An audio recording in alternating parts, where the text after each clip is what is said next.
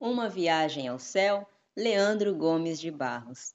Uma vez eu era pobre, vivia sempre atrasado. Botei um negócio bom, porém vendi o fiado.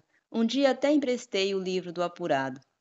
Dei a balança de esmola e fiz lenha do balcão.